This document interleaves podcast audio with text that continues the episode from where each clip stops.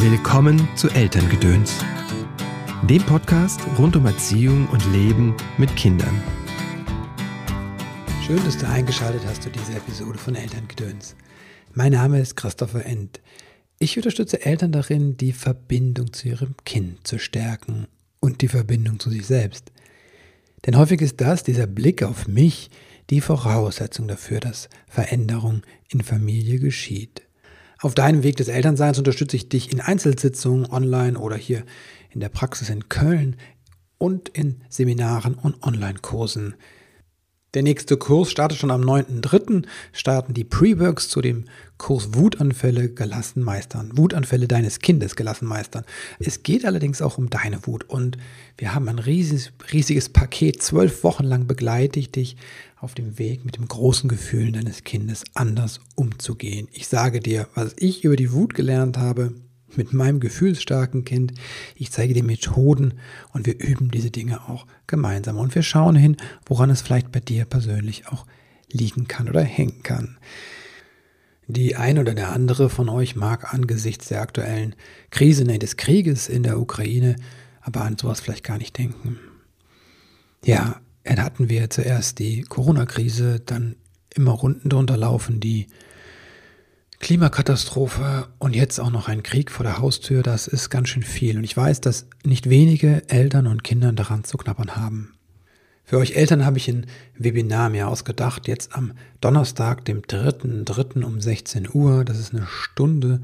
Ich habe das mal Friedenskreis genannt. Das ist ein Redekreis, wo du einfach Raum hast für deine Gedanken, für deine Sorgen und aber auch für deine Befürchtungen. Und es gibt den Rahmen für Austausch und es gibt, es wird auch etwas geben, um dir ein bisschen Halt zu geben in dieser Zeit. Die Infos dazu findest du auf meiner Seite oder du schreibst mich einfach an. Jetzt aber zur heutigen Podcast-Folge. Diesmal geht es um Erschöpfung, die Erschöpfung vor allem der Mütter, Erschöpfung bis hin zu Wochenbettdepression und wie das anders gehen könnte, wie wir das vermeiden können und wie wir auch da wieder rauskommen können aus diesen Depressionen, die auch Väter betreffen können übrigens. Zu Gast ist Michelle Liussi und Katharina Spangler. Die beiden haben ein Buch geschrieben, Die Klügere gibt ab, dein Weg zu mehr Mamafürsorge, Verantwortung teilen und Erschöpfung verhindern. Das heute erscheint. Ich freue mich total, dass der Podcast heute zum Start des Buches rauskommt. Es ist so ein wichtiges Thema und es ist viel zu wenig bekannt, dass zum Beispiel diese Wochenbettdepression wirklich weit verbreitet ist. Je nach Studie 8 bis 15 Prozent Katharina, äh, nee, Michelle sagt im Podcast auch, dass das wahrscheinlich wachsen wird, gerade in der Corona-Krise, diese Zahl. Also fast jede zehnte Frau hat eine Wochenbettdepression, nachdem sie entbunden hat. Das ist wirklich, finde ich, ganz schön heftig und deswegen ist das so wichtig für uns als Eltern, dass wir das im Blick haben und gut für uns sorgen, gut vorsorgen und das aber auch dann erkennen können, wenn es soweit ist. Darum geht es auch in diesem Podcast. Kurz zu meinen beiden Gästen. Michelle ist Psychologin. Ähm, sie arbeitet als Familienbegleiterin, hat einen dreijährigen Sohn und gemeinsam mit Katharina hat sie das Buch geschrieben und eine Plattform Mama Fürsorge ins Leben gerufen. Katharina ist Mutter von zwei Kindern, Lektorin und hat selbst eine Wochenbettdepression erlebt bei der Geburt, nach der Geburt ihres zweiten Sohnes. Aber hör selbst, was die beiden zu sagen haben. Ach ja, wenn dir was gefällt jetzt in der Folge, dann notier dir gerne ein Zitat von Michelle, Katharina oder von mir und teile das auf Instagram oder auf Twitter oder auf Facebook und markier uns. Dann wissen wir, was dir gefallen hat und wir reagieren sehr gerne darauf. Hallo Katharina, hallo Michelle. Schön, dass ihr da seid. Herzlich willkommen im Podcast. Hallo. Vielen Dank für die Einladung. Danke, ja. Mhm. Ihr habt ein Buch geschrieben über Müttererschöpfung, Mütterburnout und ähm, auch die Wochenbettdepression. Wieso sind so viele Eltern, aber insbesondere Mütter erschöpft, bis hin, dass sie dann in die Depression abgleiten?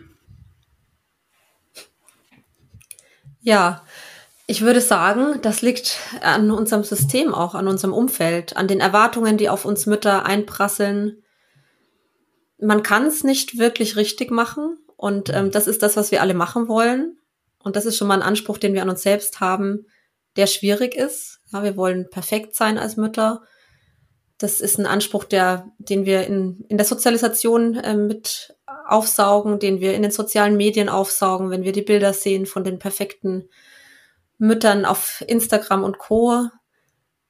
Es liegt auch dran, dass wir wenig Unterstützung oft haben. Also das berühmte Dorf, das es braucht, um ein Kind zu erziehen, ist oftmals nicht mehr da. Es wird erwartet, dass wir Vereinbarkeit von Job und Familie hinkriegen. Es ist unglaublich viel Druck von außen. Hm. Und das macht uns erschöpft. Und was jetzt Depressionen angeht, da gibt es natürlich auch noch, wenn es eben in, in, eine Krankheit geht, auch noch persönliche Risikofaktoren, die da mit reinspielen. Da kennt sich Michelle ähm, auch noch viel besser aus als ich. Ja, natürlich spielen da auch noch mit rein, wenn es dann ähm, im Prozess im Verlauf der Geburt zu traumatischen Erlebnissen kommt oder wenn es äh, im Wochenbett äh, zu viel Stress, zu wenig Ruhe gibt, zu wenig Unterstützung. Wir sind fast alle nicht mehr im Schoß einer Großfamilie. Die Globalisierung so hat uns äh, weit verstreut. Also vielleicht äh, leben jetzt vier Generationen gleichzeitig gerade. Also mhm. mein Sohn hat Urgroßeltern, die wow. 80 Jahre alt sind, aber die sind ähm, wir sind alle verstreut in Europa und ähm, das ist schön, dass sie, dass es sie gibt, aber sie können mich im Alltag nicht unterstützen und so geht es ganz vielen. Und dann ist man eben allein im Wochenbett mit diesem Anspruch, alles allein zu schaffen und am besten auch bald wieder in die Vorschwangerschaftsjeans zu passen äh, und äh, in Partnerschaft, Haushalt, Beruf und als Mutter zu glänzen. Und darunter zerbricht man dann gerne mal. Es ist natürlich auch noch ein Risikofaktor dieser Perfektionismus oder wenn es schon Vorbelastungen gab, äh, partnerschaftlich oder psychisch in der Gesundheit von der Mutter, ist das ein Risikofaktor. Und ja, also viel, viel System, viel die ganze fehlende Unterstützung. Das ist äh, entweder für den Burnout oder die Depression, je nachdem, in welche Richtung es dann ausschlägt, einfach massiv belastend. Hm. Zu dem Gesellschaftlichen komme ich komme gleich nochmal gerne. Mhm. Aber woher kommt dieser Perfektionismus eigentlich? Ich habe das manchmal das Gefühl, dass es in also in unserer deutschen Gesellschaft besonders gut verbreitet ist. Aber vielleicht liege ich da auch falsch. Was ist da eure Beobachtung? Ich muss sagen, das mit, dem, mit der deutschen Gesellschaft, das empfinde ich genauso. Es wird, es ist ein hohes Gut in Deutschland, sehr genau und sehr perfektionistisch zu sein. Also sie, es ist ein Leistungsstreben. Wir werden auch nach Leistung beurteilt. Mhm. Und, ähm, und, und da möglichst gut zu sein. Also das, das ist wirklich, glaube ich, einfach die deutsche Genauigkeit und der deutsche Perfektionismus ist wahrscheinlich wirklich irgendwo tief in uns verankert. Und es wird natürlich auch, äh, denke ich, viel von außen an uns herangetragen, wie es die Katharina schon gesagt hat. Ähm, die äh, da gab es doch diese Vorwerk-Werbung äh, mit dieser Frau, die von wegen, ähm, sie kann alles managen. Also es, es prasseln ja solche Nachrichten auf uns ein. Mhm. In, äh, die, das war damals diese Werbung, sie ist eine Familienmanagerin und man hat dann mhm. gesehen, diese Bilder, wie sie äh, mit einem Lächeln im Gesicht staubsaugt, das Kind huppelt, äh, Essen macht, ähm, alle Termine organisiert, ganz schnell zum Fußballtraining fährt.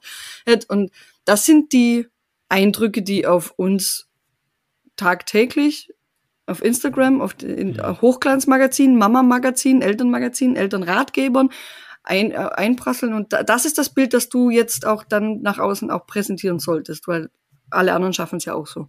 Mhm. Vielleicht ist es auch noch so ein bisschen diese Selbstoptimierungsschiene, die da mit reinspielt oft, ja. Du musst nur, dann kannst du auch perfekt sein. Du mhm. musst nur wollen. Mhm. Ähm, und zwar in jedem Lebensbereich. Ne? Wir ähm, müssen jetzt auch noch unseren Schrank perfekt eingeräumt haben. Genau. Ähm, also es kann da alles eine Hilfe sein, aber mhm. dieser, dieser Leistungsgedanke, der halt auch im Privaten so, so präsent ist, der füttert wahrscheinlich diese, diesen Perfektionismus nochmal oder das Streben danach. Ja, und, und das ist natürlich, wissen wir alle, dass niemand perfekt sein kann, aber wir versuchen es trotzdem immer wieder. Da ist so eine Schere im, im Kopf auch. Ja, wir sind so aufgewachsen auch und tatsächlich muss man sich auch überlegen, wenn man jetzt mal äh, tiefer schaut, die, die, das Schulsystem ist ja auch schon auf dieses Leistungs- und mhm. Bewerten und Vergleichen ausgelegt. Also wir, wir sind ja alle genauso aufgewachsen. Mhm. Das ist manchmal mein auch Gefühl, dass es, wenn du in der Schule sagst, Thema, was mich auch immer sehr umtreibt,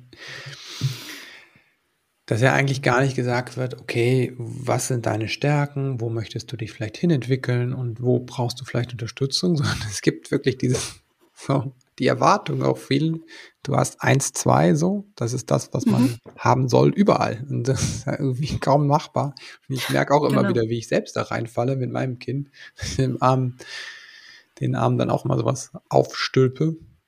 Mhm. Die, und ich merke das einfach, die ist unglaublich stark ist. Also durch, einfach durch diese Benotung und die Idee, es gibt in allen Fächern, ja, könnte mhm. man perfekt sein.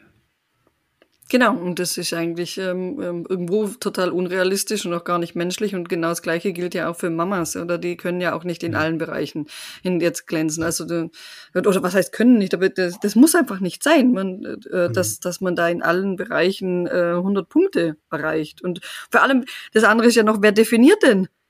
Was 100 Punkte sind, mhm. jetzt im Mama sein. Was ist denn da? Es gibt ja auch keinen richtigen Weg. Es gibt ja keine Checkliste, die man abarbeiten kann. Also wenn ich 20 Monate gestillt habe, dann dann sind das 90 mhm. Punkte. Und wenn ich 24 Monate gestillt habe, dann sind das 100 Punkte. Ich weiß nicht, das gibt es ja gar nicht, oder? Und das führt zu massiv viel Verunsicherung unter den mhm. Müttern. Was ist denn eigentlich der richtige Weg? Und dann streiten die sich. Äh, die eine stillt sechs Monate voll und danach fängt sie mit drei an und die andere stillt 24 äh, Monate und ähm, also es ist, es gibt ja gar keinen richtigen Weg. Also auch hm. niemand, der irgendwann mal sagt, hast du gut gemacht. Hm. Und selbst wenn du sowas schaffst wie 24 Monate, sag ich mal, schaffen ist ja auch schon Quatsch, ja, aber genau. wenn du das machst, dann kriegst du Abzüge, weil deine Wohnung nicht aufgeräumt ist oder deine Figur noch nicht so okay ist oder ja, ähm, genau. Äh, keine Ahnung, du nicht plastikfrei lebst oder so. Ich weiß, ich meine, kannst ja Absolut, zum Scheitern verurteilt.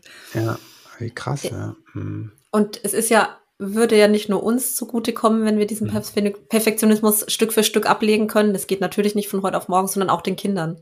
Hm. Weil wir dann einfach unseren Kindern vorlegen können, es muss nicht perfekt sein. Ähm, mhm. So ist auch gut genug, ist auch gut und ähm, jeder macht mal Fehler. Also wir würden ja auch, komischerweise verlangen wir viel von uns selbst, perfekt zu ja. sein.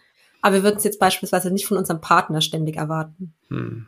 Also ist jetzt auch was ganz Persönliches. Ich verzeih, würde ihm mehr verzeihen als mir, wenn ich ich arbeite dran, dass es sich ändert. Aber hm. das ist ganz, wir haben die Ansprüche an uns sind viel höher als die, die wir an andere stellen. Auch ja. Mhm. Genau. Und wir dürfen vielleicht auch einfach ein bisschen nachsichtiger mit uns sein. Ich glaube, davon würden, würden wir alle sehr profitieren.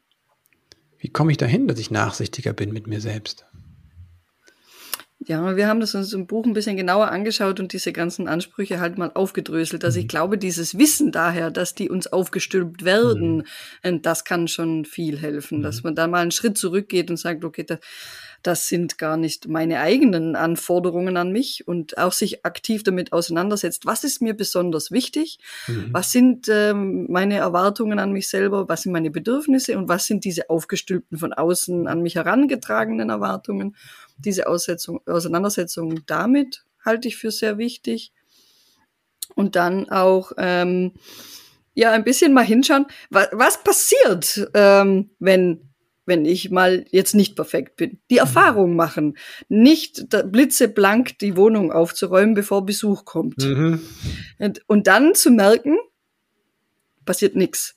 Es passiert einfach nichts. Die Leute, also wenn es da jetzt nicht ausschaut wie bei Hempels unterm Sofa, also wirklich total, ähm, sagen wir jetzt in, in eine, eine ungesunde Richtung geht, eh, dann wird einfach gar nichts passieren. Man wird eine schöne Zeit mit diesem Besuch haben und Kaffee und Kuchen trinken oder nur Kaffee trinken, weil man für den Kuchen keine Zeit hatte. Das ist auch okay. Und niemand wird sich beschweren und der Besuch wird auch wiederkommen. Um diese Erfahrung einfach ganz bewusst mal anzugehen, dass da nichts passiert ähm, und diese Erfahrung Stück für Stück zu machen, die kann, glaube ich, auch gut, gut tun, ja, wirklich gut tun. Und mal in sich reinzuhören, was sind meine Bedürfnisse eigentlich? Mhm. Weil Perfektion ist ja kein Bedürfnis. Was brauche ich, um mich wohlzufühlen? Mhm. Ja, da schreiben wir viel drüber. Ähm, das geht, geht, gilt für alle in der Familie, aber eben auch für die Mama. Was brauche ich eigentlich, um mich wohlzufühlen? Was, was ist mir eigentlich wichtig? Und wo kann ich mir denn eben auch Hilfe suchen, wenn ich merke, da ist ein Bedürfnis da, das überhaupt nicht erfüllt wird? Mhm. Ähm, dann muss ich nicht nur an mir arbeiten oder manchmal auch gar nicht an mir, ähm, sondern dann sind es einfach die Umstände, die mir das gar nicht ermöglichen, das zu erfüllen. Beispiel, ganz banales Beispiel, aber ein sehr, sehr ja, präsentes für alle Mütter, gerade in, den ersten, in der ersten Zeit, Schlaf, ja. Hm. Wo kann ich mir Hilfe holen, dieses äh, Schlafbedürfnis zu erfüllen? Da geht es nicht um richtig, um falsch, um perfekt, da geht es darum, was brauche ich und wie, wie kann ich dafür sorgen, dass ich dieses Bedürfnis jetzt erfüllt bekomme. So. Und da, sich auch die Zeit nehmen, da mal drüber nachzudenken, was, was bräuchte es da und die eigenen Erwartungen hinterfragen, ja. Mhm. Also das Schlaf finde ich einen ganz wesentlichen Punkt. Und gut, weil eben habt ihr gesprochen auch über die, die, die Ordnung so. Und Ordnung kann ja auch sehr beruhigend sein. So ist bei mir zumindest ja. äußere Ordnung, mhm. erzeugt bei mir auch innere Ordnung auf eine Weise. Und gleichzeitig kann ja bei Ordnung aber auch sein, dass ein Bedürfnis ist, dass eine Anerkennung ist, ne, dass meine gerade Mutter oder Schwiegermutter das ja auch gerne solche Dinge sagen, das hast du mhm. aber schön gemacht oder zumindest kommt die Kritik nicht. Und gleichzeitig ist es nochmal was ganz anderes, wenn es um Schlaf geht. Dann merken wir sofort alle, das ist ein viel, viel tieferes Grundbedürfnis, ein physisches einfach. Und wir wissen ja auch, dass es sehr, sehr ungesund ist, wenn wir Schlaf, wenn wir im Schlaf rütteln. Genau. Wie komme ich jetzt ganz konkret zu mehr Schlaf? Weil ähm, das ist wirklich, ich muss jedem sagen, es ist ganz ungünstig, am Schlaf äh, rumzufummeln und den Tag zu perfektionieren, da irgendwas wegzustreichen. Und ähm, ja, mit kleinen Kindern mit, äh, ist es auch schwierig, weil die einfach sich dann einfach nachts melden, die meisten. Mhm. Ja, wenn wir jetzt mal von der, wirklich von der Anfangszeit sprechen, mhm. also vom, vom ersten Lebensjahr, wo ja. es ja wirklich mit den Kindern auch noch so ist, dass der Schlafrhythmus sich noch entwickelt, mhm. Äh, dann, äh, dann, dann ist das eine sehr belastende Zeit für mhm. viele Mütter, wo sie nachts oft noch kommen. Und da ist ähm, jetzt auch bei mir beruflich und auch im Buch ähm, immer der Rat, Schlaf absolut zu priorisieren. Das ist mhm. ein, ein sehr anstrengendes Jahr mit dem Wissen, dass das aber vorbeigeht, irgendwann wirklich zu sagen, und in diesem Jahr werde ich, dann gehe ich halt wirklich auch um sieben mit meinem Kind schlafen. Wenn, ah, wenn viele Kinder haben halt dann so diese Zeit, ähm, man legt sie um sieben hin und Richtig. hofft, dass sie bis sieben schlafen. Das tun sie nicht. Aber sie schlafen viele, nicht alle natürlich, bitte, mhm. die, es gibt auch die schwierigen Fälle, aber viele dann von sieben bis zwölf zum Beispiel. Mhm. Das sind fünf. Stunden. Wenn ich mich um mhm. sieben mit dem Kind hinlege, habe ich zwölf, habe ich fünf Stunden Schlaf bekommen, wow. weil ich es priorisiert habe. Aber ja. das fällt ganz vielen schwer, weil sie wollen dann um, am Abend, wenn das Kind ins Bett geht, noch mit dem Partner einen Film schauen. Kann ich auch absolut Richtig. verstehen. Mhm. Aber der Schlaf kostet uns tatsächlich ähm, der Schlafmangel kostet uns viel mehr Energie und Ressourcen, mhm. als uns der müde Abend auf dem Sofa mit dem Partner noch gibt. Und deswegen ist mein Tipp da immer ganz klar, das priorisieren, um diese hm. Zeit durchzustehen und zu versuchen, die Paarzeit, wenn sie die soll ja auch ihren Raum finden, ja. vielleicht in die Mittagspause oder zum Samstagsfrühstück ja. zu legen, wo dann vielleicht die Oma aufpassen kann oder die gute Freundin spazieren geht oder so. Mhm. Oh, aber dass ich mich dann hinlege, wann das, äh, also abends jetzt, weil das heißt ja immer, hin, schlafen, wenn das Kind schläft, das funktioniert tagsüber fast bei den meisten nicht. Mhm. Ich, aber abends kann es vielleicht funktionieren und da würde ich schauen, dass man jede Minute nimmt, die man kriegen kann. Ja, und super, sich eben auch sich auch Hilfe holen. Ähm, jetzt ist klar, wenn man ganz am Anfang, wenn das Kind sehr viel an der Mama noch lebt und mit ihr im Hautkontakt und so. Aber es gibt schon immer mal, je, je älter das Kind wird, auch Möglichkeiten. Das ist ja das, was ich sagen, baut dir ein Netz auf, ja. Bezugspersonen, die das Kind dann kennt. Das kann der mhm. Partner, ist es oft am Anfang, vielleicht dann auch langsam die Oma, der Opa. Ja, gibt's Leute, die auch mal eine Stunde den Kinderwagen schieben können, mhm. das Kind in die Trage nehmen können ähm, es zu Hause betreuen, dass man mal ein bisschen Schlaf bekommt. Ja, mhm. das ähm, war bei mir auch enorm wichtig und ähm, gerade wenn es einem schon schlechter geht, ist es ja nochmal für die Psyche ja. wichtig, dass da ein Schlaf da ist. Ähm, es ist gerade in der Anfangszeit schwierig, aber versuchen sich da ein Netz aufzubauen, was dann auch mit der Zeit so wächst und, und so tragfähig ist, dass man das auch mal für einen längeren Zeitraum kann. Ja, wenn, wenn gerade keine Stillpause ist oder Fütterpause, dass man sagt, da kann ich einfach mal eine Stunde abschalten auch. Und ich weiß, das Kind ist in guten Händen. Ich kann auch wirklich in Ruhe schlafen. Das ist ja nochmal die Unruhe, die ja oft mitschwingt, wenn, wenn man mhm. dann denkt, ist es, kommt derjenige jetzt zurecht oder diejenige, dass man eben sich da sicher ist. Man hat Vertrauenspersonen, mhm. die das Kind auch kennt und da kann man mal einfach mal runterfahren. Ja. Mhm. Also das, das Netz und das Dorf aufbauen. Ja. Mhm. Genau. Wie mache ich das, wenn, wenn vielleicht Oma, Opa nicht um die Ecke wohnen, nebendran? Also es gibt, gibt ja immer noch wieder diese Menschen, die tatsächlich im gleichen Haus wohnen oder auf gleichen Grundstück oder der gleichen Straße. ja, und selbst mit denen, selbst mit denen haben ganz viele Mütter dann die Schwierigkeit, dass sie sich das abgeben gar nicht trauen oder okay. dass sie äh, das Gefühl haben, dass sie eine Last sind und dass es zu viel verlangt und ähm, oder unterschiedliche Vorstellungen über Erziehung. Genau, genau. Mhm. Wie, und wie kommuniziere ich die dann? Wie mhm. kommuniziere ich, dass ich nicht will, dass mein Einjähriger schon Fernseh schaut oder dass er schon was Süßes bekommt, ähm, mhm. ohne der Schwiegermutter da auf den, auf den Schlips zu treten, die dann mhm. sagt, aber meiner ist ja auch groß geworden. So. Mhm. Also das kennt man ja. Ähm, Genau, also das eine, zu den, da raten wir halt zu sehr klarer Kommunikation und auch einer, einer einem Aufstellen, einem gemeinsamen Aufstellen von Familienregeln. Was ist mhm. nicht diskutierbar? Zum Beispiel eben der Medienkonsum. Mhm. Dass, wenn man das wirklich ganz klar als Mutter und Vater sagt, das wollen wir nicht, dann ist das auch dann die Großeltern so zu kommunizieren und darum zu bitten, dass das auch eingehalten wird.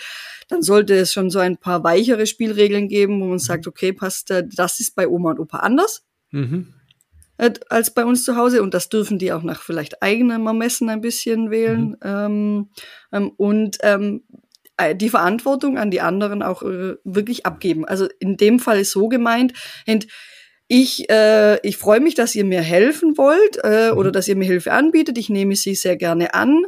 Ich verlasse mich drauf, dass ihr mir sagt, wenn es euch zu viel wird. Ah, okay. Dann muss ich nicht dauernd nachfragen, so geht's eh oder ist es zu viel oder sonst was, sondern das sind erwachsene Menschen, die für ihre eigenen Ressourcen auch verantwortlich sind und ich gebe ihnen diese Verantwortung und sag, sag bitte, sag mir, wenn es dir zu viel wird, dann suchen wir eine andere Lösung. Mhm. Das war jetzt mal das für die coole äh, Konstellation, wo die Oma vielleicht um die Ecke wohnt. Mhm. Äh, das andere wäre jetzt dann, äh, wo wir uns gedacht haben, also das, das Elternnetz aufbauen. Es gibt äh, ja meistens auch im Ort, in der Stadt oder so andere Eltern, die in ähnlichen mhm. Situationen sind, auch Hilfe brauchen können, sich mit diesen zusammenzuschließen. Dann besteht Familie ja auch aus mehr als Oma und Opa, sondern auch aus Tante, Onkel. Also all, alle Ver Verwandtschaftsgrade dürfen gerne zur Hilfe genommen werden. Und was ich in der Arbeit ganz oft habe, ist auch wirklich Paten, äh, Patentanten, also das was mhm. waren dann Freunde und die wurden dann zu Patentanten oder Freunde, die das halt auch anbieten. Und da tun sich die meistens noch viel schwerer, weil die haben ja vielleicht gar keine Kinder. Ne? Und da sagen wir halt, helfen macht glücklich. Und mhm. wenn das die Menschen schon anbieten, dann, mhm. dann darf man ihnen was Gutes tun und ähm, sie helfen lassen. Mhm. Das müssen ganz viele wirklich erst noch lernen, dass sie, dass sie die angebotene Hilfe auch annehmen dürfen. Und ja. Vielleicht noch ergänzend, wenn man um Hilfe bittet, das ist ja manchmal ein schwierigerer mhm. Schritt, ähm, zu sagen, ich brauche die Hilfe, dann auch konkret sagen, was man braucht. Genau. Ah, okay. Weil manchmal, wenn man sagt, oh, mir geht's nicht so gut, ich mhm. fühle mich so ein bisschen überfordert, kannst du mir helfen, ist es für die anderen um einen rum manchmal ganz schwer zu sehen, was man braucht. Mhm. Vielleicht ist es eben die Hilfe, dass man das Kind mal eine Stunde nimmt. Vielleicht ist auch mal die Hilfe, dass man was zu essen vorbeibringt. Ja, das habe mhm. ich im mhm. Wochenbett dann genutzt oder auch als mir nicht so gut ging. In der Familie hat jemand für uns mitgekocht, dass ich einfach diese es war nicht mal das Kochen, sondern oft die gedankliche Last. Das muss jetzt auch noch mhm. alles passieren. Ne? Einfach sagen, Mensch, da, wenn du kochst, kannst du für uns was mitkochen. Also sehr konkret werden. Ähm, mhm. Ich brauche genau das. Passt es für dich? Wenn nicht, was könntest du geben und wo kommen wir da zusammen? Weil beide mhm. wollen ja. Also ich oder die betroffene Mutter will Hilfe und der oder die andere möchte helfen, dass man das ganz konkret benennt. Ja. Mhm, Katharina, du hast ja auch geschrieben und gesagt, dass du selbst an einer Wochenbettdepression ja. erkrankt bist. Ähm, vielleicht kannst du mal beschreiben, oder könnt ihr mal beschreiben, also kannst du mal beschreiben, wie das war und was vielleicht auch, wie man das abgrenzen kann zu einer normalen Erschöpfung. Ja, das ist ähm, ein Prozess, das auch zu merken, dass man nicht mehr normal erschöpft ist. Ähm, bei mir war es ja nun beim zweiten Kind. Und dann denkt man noch weniger dran, dass es jetzt einen erwischen kann, sage ich mal. Mhm. Ähm, mir ging's es ist natürlich bei jeder Frau äußert sich das anders. Bei mir hat sich sehr in Ängsten geäußert. Das ist jetzt nicht mhm. prozentual nicht, also viel oft häufiger kommt eine depressive Symptomatik vor. Bei mir waren es sehr viele Ängste, die mich mhm. einfach so rund um die Uhr beschäftigt hat, haben, dass ich mir schwer getan habe, den Alltag noch so zu bewältigen, weil die einfach mich immer wieder übermannt haben. Ähm, also beispielsweise beim Fläschchen machen, ja, habe ich mir immer Sorgen gemacht, war das genug Pulver, das ich da mhm. reingepackt habe. Und das hat mich dann nicht mehr losgelassen. Das ist jetzt ein, so ein Beispiel, das man sich vielleicht vorstellen kann. Das ist wirklich kein, da kann nichts Dramatisches passieren. Ja? Also, mhm. weil da müsste ich schon so viel reinschmeißen, dass es nur noch Pampe ist. Ja, also es, mhm. es ist einfach jetzt äh, aus dem gesunden Gefühl heraus kann da nichts Dramatisches passieren. Aber für mich war das dann sehr, sehr beherrschend im Alltag, dass ich irgendwas falsch machen könnte, was meinem Kind schadet. Und da habe ich irgendwann gemerkt, das ist wirklich komisch, weil ich habe ja auch schon Kind äh, zweieinhalb, also der Große war da zweieinhalb, das hat ja auch geklappt. Also ich kann das ja eigentlich alles und da habe ich mir nicht diese wahnsinnigen Gedanken gemacht. Und dann habe ich ähm, angefangen, ja, zu recherchieren, was kann ich machen und hatte auch das Glück, dass eine Freundin mich da an eine ähm, Stelle verwiesen hat, die mir sehr, sehr schnell weiterhelfen konnte, mhm. ähm, hier in, in der Gegend, die ähnliche Erfahrungen gemacht hat. Also da hat es geholfen, sich zu öffnen. Ähm, mhm. Es war aber natürlich in mir drin auch ein längerer Prozess. Ähm, jetzt weiß ich nach, nach langer Auseinandersetzung und im Thema sein und äh, mit Michelle sprechen und Bücher schreiben, dass es auch Selbsttests gibt, die ich hätte online machen können, mhm. ja. Aber man muss ja erst mal wissen, dass es diese Erkrankung gibt, der Wochenbettdepression. Ja. Das ist ja auch was, was uns am Herzen liegt, das bekannt zu machen, weil es eben viele Frauen betrifft.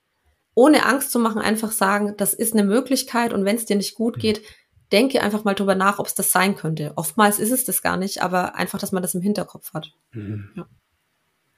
Also relativ weit verbreitet. Ähm, mhm. Du weißt die Zahlen besser 8% oder ich weiß es gar nicht. Von Je nach Studienlage bis zu 15 Prozent der Frauen mhm. und ähm, ak aktuell äh, geht man davon aus, dass die Zahlen noch steigen.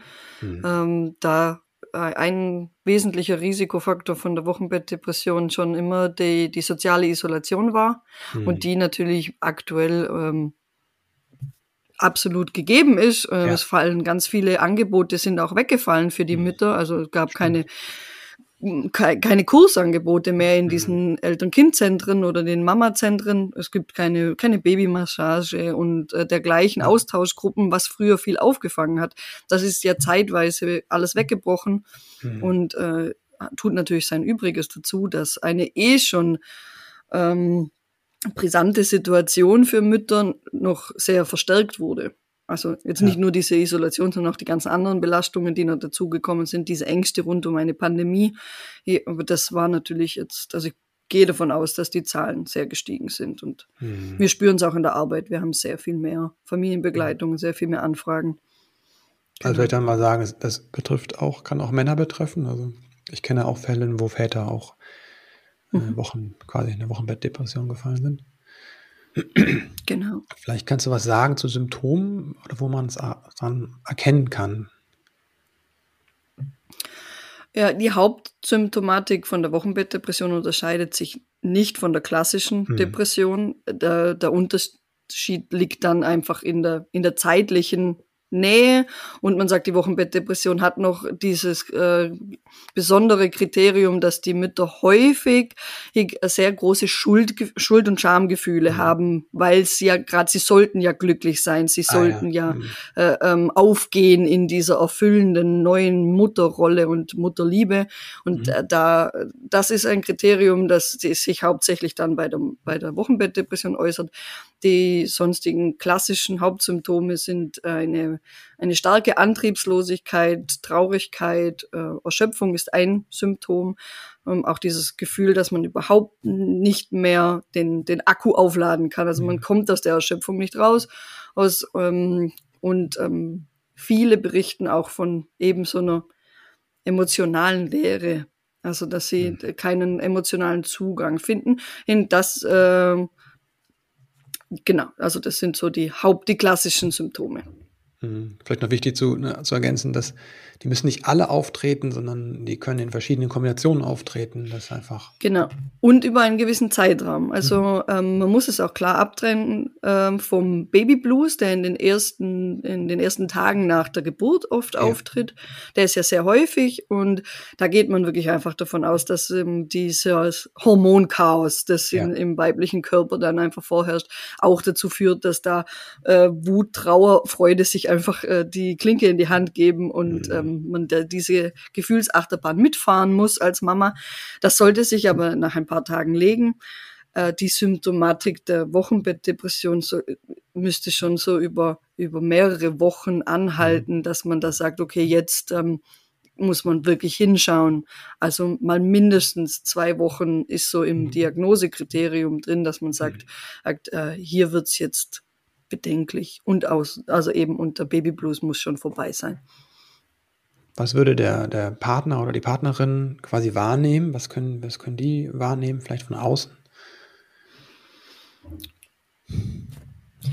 Ähm, ich würde sagen, die Traurigkeit ist, ist wahrzunehmen, mhm. ähm, die, weil genau das fällt einem ja schon auf, wenn ein neugeborenes Kind da ist, wenn jemand dann nur noch oft ähm, viel rumsitzen, mhm. starren. Also es sind jetzt persönliche Erfahrungen, yeah. ähm, auch von Frauen, die ich kenne, also es ist nicht mhm. alles bei mir, ähm, weil ich ja dann dadurch auch viele Frauen kennengelernt habe, die dann so ein bisschen so Hoffnungslosigkeit auch, ähm, mhm.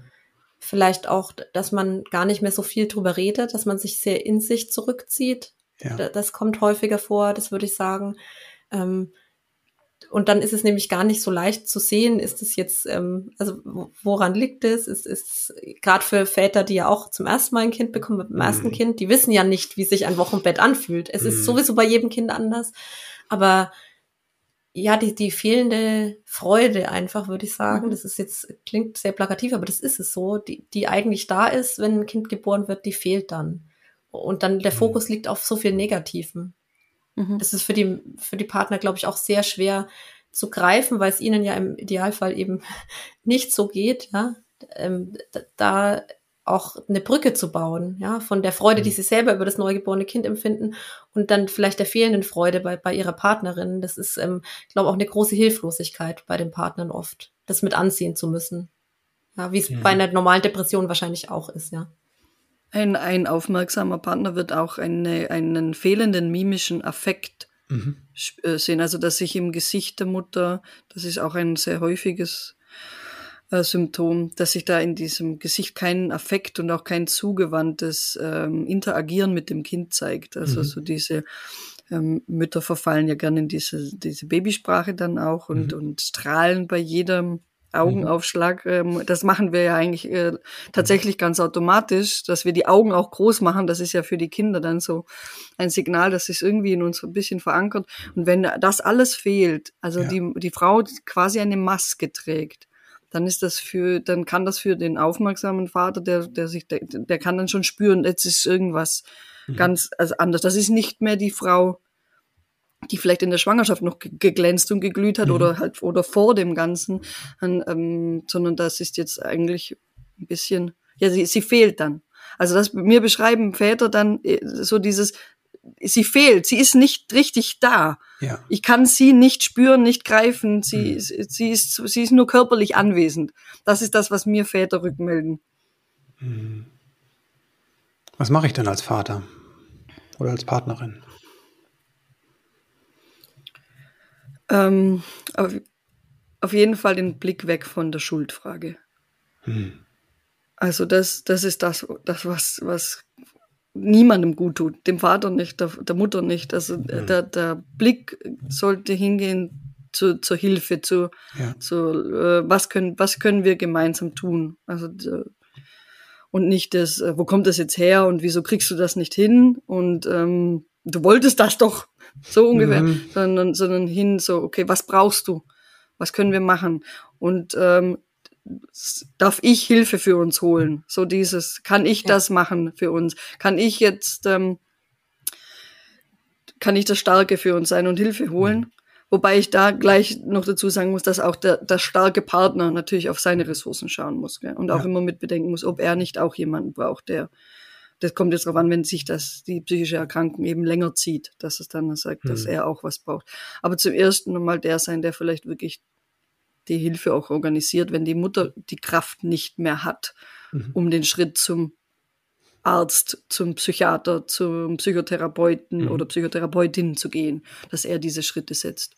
Mhm. Ja, das, das, haben ganz viele, ähm, die ich jetzt gesprochen habe, auch gesagt. Ich hatte ja gar nicht mehr die Kraft, das alles zu organisieren. Es gibt viel Hilfe und die ist auch oft niederschwellig, also ist gar nicht so mhm. viel zu tun, aber in der, wenn man so tief in der Depression steckt und dann noch ein Säugling dabei hat, also der Alltag, der geht ja trotzdem weiter und dann soll man auch noch da überall anrufen und sagen, mir geht's schlecht. Mhm. Die Schuldgefühle sind nicht zielführend, aber die sind ja auch da. Schaffe ja. ich das und so? Und da jemand der dann auch sagt, komm, wir bleiben dran. Ja, wir haben da jetzt angerufen, da ist ein Termin, komm, wir gehen da jetzt zusammen hin. Ich mhm. begleite dich, ich bin bei dir.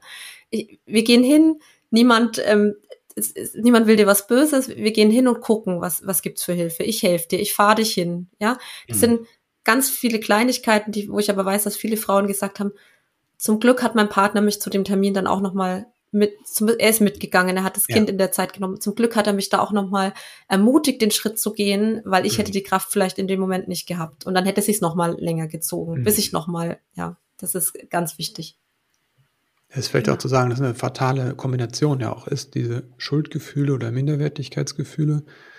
Ähm, kombiniert mit der Antriebslosigkeit, der Depression, was ja. ist halt dann quasi, ich habe weder die Kraft und dann glaube ich auch, ich bin es dann gar nicht wert. Ne? Also deswegen, mhm. so dann, deswegen ist es so hilfreich, wenn da jemand da ist, der das liebevoll dann auch in die Hand nimmt, ein Stück weit. Genau. Ja, das ist eine totale Negativspirale. Mhm. Ich schäme mich, dass ich das zugeben muss. Ich bin es gar nicht wert, Richtig. weil ich krieg's nicht hin und, und ich habe nicht die Kraft. Mhm. Und da braucht es einen, einen Partner, der mich stützt, mhm. und mit mir das ganz aktiv angeht. Mhm. Ja. Was hat dir geholfen, Katharina, wenn du sagen ähm, möchtest? Mhm. Also ich ähm, hatte therapeutische Behandlung mhm. ähm, und ich hatte vor allem Austausch mit anderen betroffenen Müttern. Das mhm. war für mich jetzt im Nachhinein vielleicht am wichtigsten. Also ich kann natürlich nicht sagen, was genau dann einen mhm. Ausschlag gegeben hat, aber so gefühlt war das für mich am wichtigsten zu wissen, ich bin nicht die Einzige und ich bin nicht allein. Ja. Und das hat dann auch den Ausschlag gegeben, darüber zu sprechen. Ich, ähm, wenn man in der Runde zusammensitzt in der Gruppentherapie und die anderen verstehen ganz mhm. genau, warum. Ja. Wir hatten alle andere, andere Baustellen, aber wir, dieses Gefühl war für uns so nachvollziehbar. Und dieser Raum, wir konnten sagen, wie es uns geht und alle haben verstanden, dass es okay ist und dass man sich als Mama auch so fühlen kann. Das, ähm, wir haben heute auch viel noch Kontakt und das, ähm, da ist auch eine Verbindung entstanden. Wir wussten einfach, die anderen wissen genau, was Sache ist. Und ähm, mhm. das hat so entlastet. Das hat dieses Schuldgefühl äh, nach und nach weggenommen weil auch im Umfeld ja die Leute schwer nachvollziehen können, wie es dir da geht. Sprechen, auch mit den Therapeuten immer wieder, aber auch untereinander. Zu wissen, das betrifft ganz viele und ähm, und auch zu sehen bei anderen Frauen, die kommen da auch wieder raus. Ja, also wenn, mhm. wenn man sieht Frauen, die sind schon weiter in der Therapie, denen geht's schon deutlich besser. Die haben einen Riesenschritt gemacht. Ähm, ich mhm. zum Beispiel Frauen erlebt, die konnten nicht spazieren gehen, die haben sich nicht mehr mhm. rausgetroffen mit Baby. Und zu sehen, die gehen jetzt mit mir spazieren super, die haben diesen Schritt gemacht, da kann ich mhm. meine Baustellen halt auch hinkriegen. Das ähm, war, war, war sehr wohltuend in der Zeit. Hm. Ja, und die Wochenbettdepression ist wirklich gut behandelbar. Mhm. Also das mhm. äh, sollte man vielleicht auch wissen, dass das, diese Hoffnungslosigkeit, ähm, die, die die subjektiv. lässt sich vertreiben. Genau, mhm. die ist subjektiv. Es ist wirklich gut behandelbar. Also entweder mit Therapie, mit Selbsthilfegruppen, die in Deutschland sehr verbreitet sind. Mhm. Gibt es auch schon ganz viele. Äh, es gibt sehr viele Hilfsangebote. Im, im schlimmeren Fall auch medikamentös mhm. unterstützt, aber auch da richtig. also wirklich richtig gute, gute Heilungschancen. Mhm. Und mit dem kleinen Sternchen dabei, dass man danach ein bisschen ähm, verletzlicher ist. Also man muss sehr gut auf sich achten, um, mhm. um äh, mental, psychisch stabil zu bleiben. Mhm. Die, die, da ist einfach ein bisschen, ein, ähm, da ist man ein bisschen sensibler, ein bisschen mhm. empfindlicher. Das ist aber mhm. okay. Man ist auch achtsamer dann mhm. mit sich selber und seinen Bedürfnissen und auch der Familie. Ja, ähm, aber ansonsten ist das wirklich überstehbar. Ja, mhm. ja. Also das, genau das will ich auch, es geht vorbei. Ähm, das ist wichtig. Und ähm, mhm. mhm. also das, was wir jetzt im Buch auch an Ratschlägen geben, das hilft. Das sind auch Dinge, die ich äh, praktiziere, ausprobiert habe und immer noch mache, um stabil zu bleiben, mhm. um gesund zu bleiben. Und es ist auch präventiv ähm, möglich. Also das Buch richtet sich ja auch an Frauen und unsere Ratschläge, die noch nicht in der Depression oder in einem mhm. Burnout stecken, sondern sich eben erschöpft, überfordert, allein fühlen ähm, auch da kann das schon ansetzen. Ja, also es gibt ja auch den Weg in die Depression rein und wenn man da schon mhm. hätte ich viel vieles gewusst, wie ich auf mich selbst achten kann, hätte ich gewusst, wie viel Ruhe ich für mich brauche, das habe ich gelernt. Es, war mir nicht bewusst, hätte ich das vielleicht auch abfedern können. Ja, man kann nicht alles verhindern, aber gerade wenn es eben noch eine, ich sag mal, normale Erschöpfung ist und noch mhm. keine, kein Krankheitswert hat, dann kann man da schon sehr auf sich achten. Ähm, also es ist ja auch immer was, was du, äh, Christopher, immer wieder sagst, diese Achtsamkeit mit sich selber und auf sich blicken. Das mhm. habe ich gelernt in der Zeit, das behalte ich mir bei und das ist für alle, glaube ich, sehr wichtig, um auch vorzubeugen. Ja. Ja, bevor genau. ihr mal noch zum vielleicht ein paar Tipps geben könnt, so praktische Übungen, da sind ja in eurem Buch auch sehr viele drin. Wollte ich noch gerade sagen, ne, ich glaube, das ist, du darfst mich sehr gern berichten, berichtigen, wenn ich was Falsches sage, aber ne, also der therapeutische Ansatz ist bei Depressionen Psychotherapie plus Medikation. Ne, also die Psychotherapie ist eigentlich die Grundlage und die Medikation on top. Außer es ist eine sehr schwere mhm. äh, Depression. Aber ja. ähm, ich wäre mal vorsichtig, wenn es nur eine Medikation gibt. Also deswegen, manche Hausärzte sind tatsächlich noch so drauf. Deswegen mhm. ähm, mein Appell, darf mich gerne äh, verbessern. Nein, unbedingt. Immer zu Bitte, einem ja. psychiatrischen Facharzt gehen mhm. und ähm, der macht dann die, und dann sollte das sein, dass es eine Psychotherapie gibt, ob Einzelgruppen ja. oder beides und dazu unterstützend eine Medikation, aber nicht die Medikation alleine, so wäre meine. Absolut, ja, da kann ich nur zustimmen. Das würde ich auch nicht empfehlen. Und wenn ich das in der Familienbegleitung auch mitbekomme, dass das, dass es nur so verschrieben wurde, dann, dann organisiere ich auch immer noch was. Also, weil nur mit Medikamenten alleine, denke ich, äh, kann es, kann es, dann wird es nur stabilisiert, aber es kann nicht aufgelöst werden. Mhm. Und gerade im hausärztlichen Bereich wird an manchen Stellen leider immer noch äh, Dinge mhm, verschrieben, leider. die eigentlich keine Antidepressiva sind, sondern Beruhigungsmittel. Das ist sehr ungünstig. ja. Bitte da den psychiatrischen Facharzt oder Fachärztin des Vertrauens hinzuziehen. Mhm. Mhm, super. Ja, weißt du was für Tipps? Du hast gesagt, Katharina, es gibt äh, Dinge, die dir auch jetzt noch weiterhelfen und die auch prophylaktisch sein können. Das ist ja vielleicht hilfreich auch für, für Mütter und Väter, mhm. die Eltern werden oder die gerade Eltern geworden sind und die gerade in die Schöpfung reinsausen, die ganz also normal ist auf eine Weise, zumindest in unserer Gesellschaft, in den mangelnden Unterstützungssystemen und mit dem ganzen Käse, den wir teilweise mit aus eigener Kindheit und Prägung mit mhm, mitschleppen. Mhm. Aber was, also was ganz konkret helfen?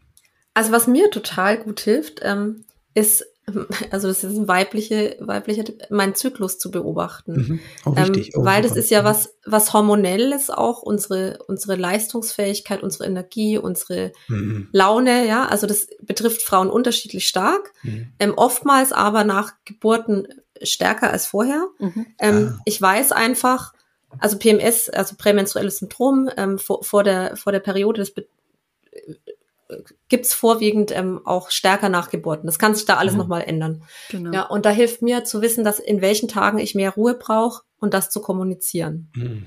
Zu, zu sagen, in den Tagen nehme ich mir nicht so viel vor. Ich weiß, da bin ich weniger leistungsfähig. Ich weiß, da brauche ich mehr Ruhe.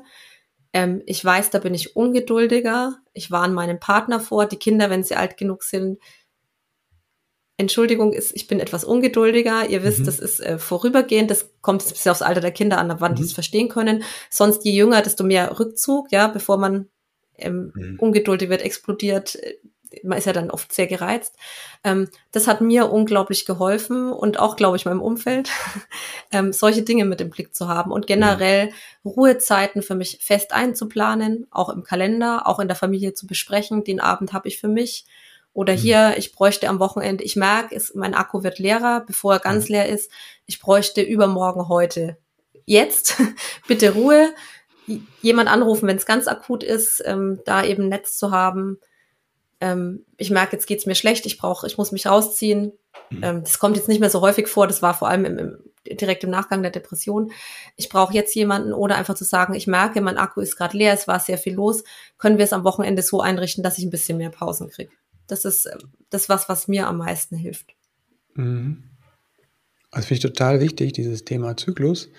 Letztens hatte irgendjemand gesagt, Frauen sind zyklische Wesen. Also das war eine Frau, mhm. die hatte das sehr fein, die einzelnen Phasen so. Und die kommunizierte das auch immer so.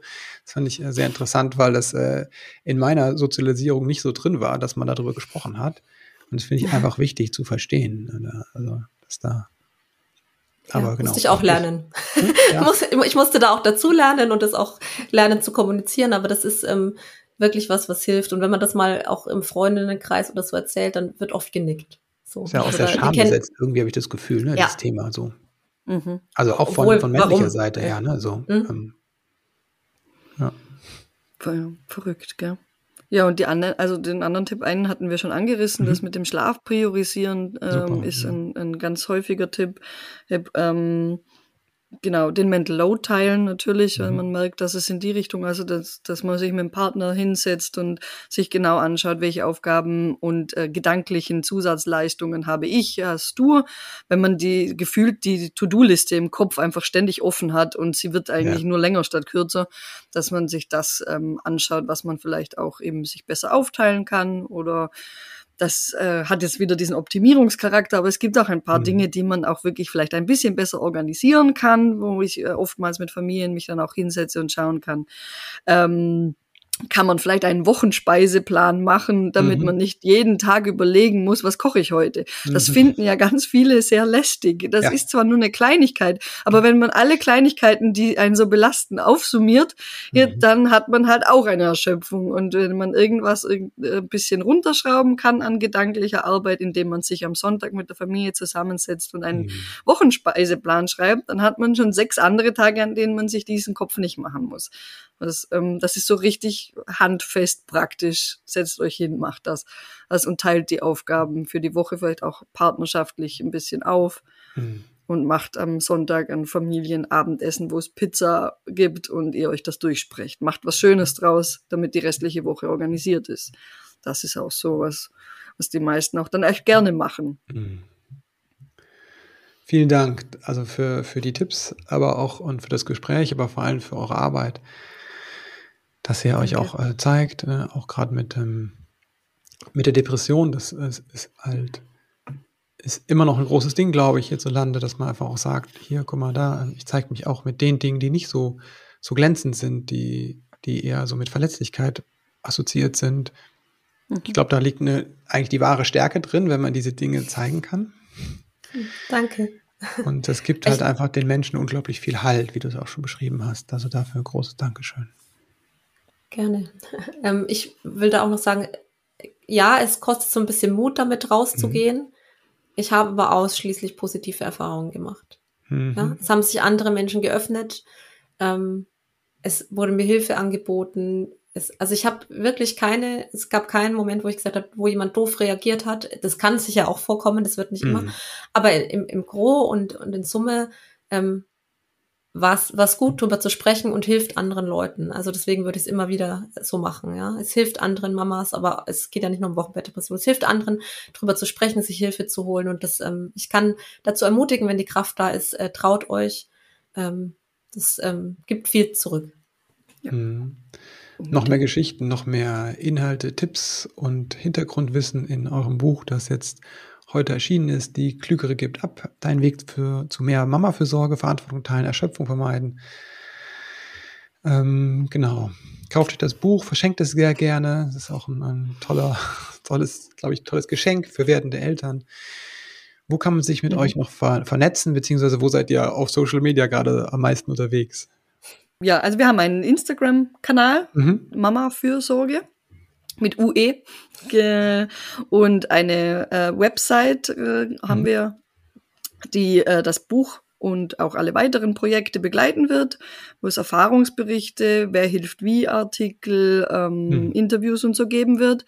Dort ist auch äh, seit äh, gestern unser eigener Podcast drinnen, wo es immer wieder auch so äh, kurze Episo Episoden rund ums Buch und die Themen geben wird. Mhm. Und ähm, ansonsten, ja, das war's eigentlich, was unsere Social Media Kanäle angeht. Es gibt auch noch Facebook, ja. ja www.mamafürsorge.com. Soll ja, sagen.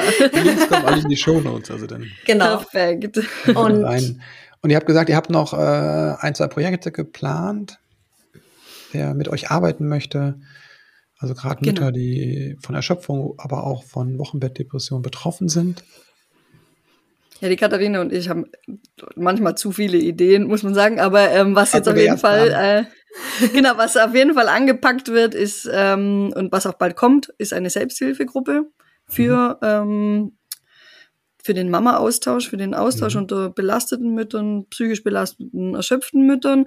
Und ähm, wer daran Interesse hat äh, und da gerne Teil davon sein möchte, darf sich auch gern jetzt schon melden.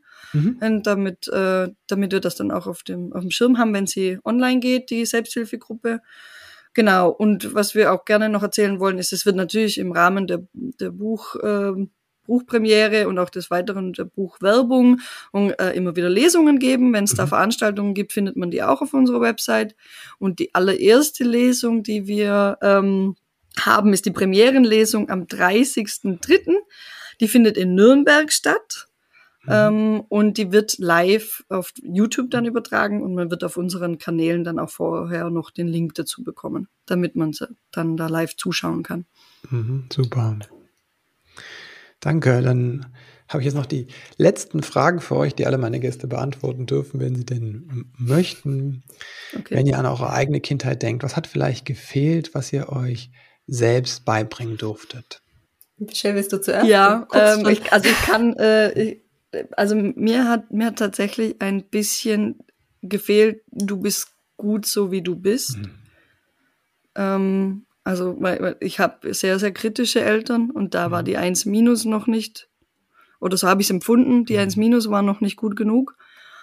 Und ähm, das habe ich dann auch wirklich später erst äh, lernen müssen. So, ähm, ich kann mich auch so zeigen, wie ich bin. Mhm. Ich darf zum einen mein Wissen zeigen, ich darf aber auch zeigen, dass ich, äh, dass ich Schwächen habe. Ähm, mhm.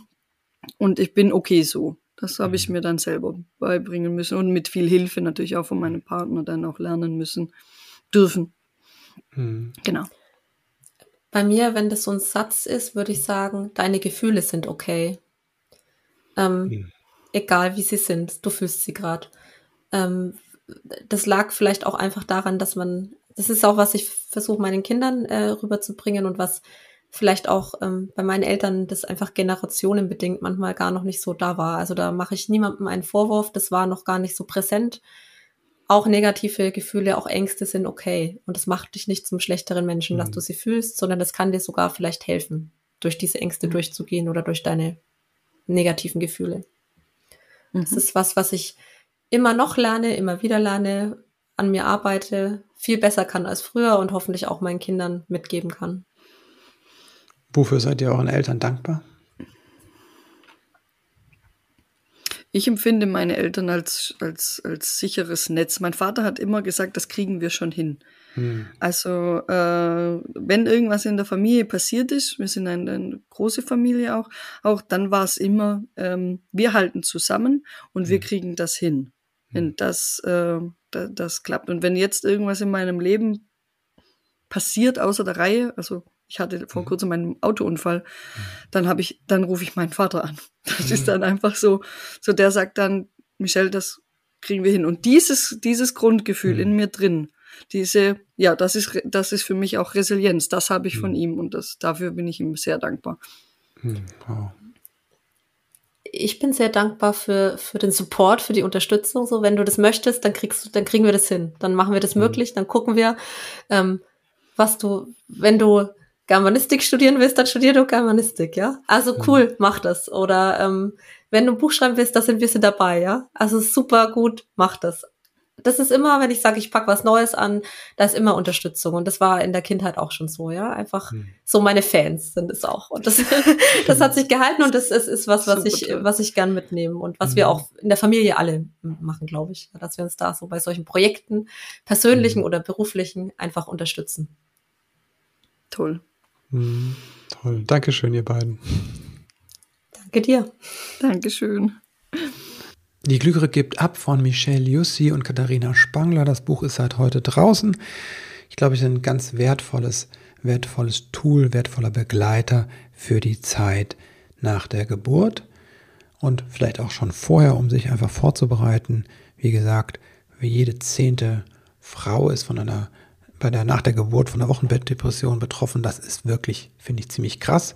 Und wie Michelle aber sagt, das ist gut zu behandeln. Deswegen ist es Aufgabe, dass wir auch da auch vorsichtig sind, einfach aufmerksam, achtsam sind und schauen, was passiert bei uns oder bei unserer Partnerin. Wenn du das erste Mal hier eingeschaltet hast, dann nochmal herzlich willkommen. Wie schön, dass du da bist. Es gibt über 170 Folgen von Elterngedöns. Genau genommen ist das die 180. Folge. Also es gibt wirklich einen riesigen, bunten Strauß an Möglichkeiten und vor allem überwiegend Gespräche, ganz tolle Interviewpartner. Viel zu entdecken. Wenn du in Zukunft keinen dieser, dieser Episoden mehr ver verpassen willst, dann abonniere sehr gerne den Podcast. Du kannst dich auch auf meiner Seite christopher-end.de in den Newsletter eintragen, dann sage ich dir mal Bescheid, wenn eine neue Folge raus ist. Vielleicht sehe ich dich ja auch im Webinar am Donnerstag oder im Wutkurs. Das ist wirklich der Kurs, der mir sehr am Herzen liegt. Das ist so quasi mein Baby und äh, es ist immer eine sehr intensive Reise zusammen mit den Eltern, die sich auf diesen Weg machen. Jetzt möchte ich dir aber dir Danke sagen dafür, dass du eingeschaltet hast, denn das zeigt mir einfach, wie wichtig dir die Verbindung mit deinem Kind ist. Danke dir, alles Liebe und bis bald.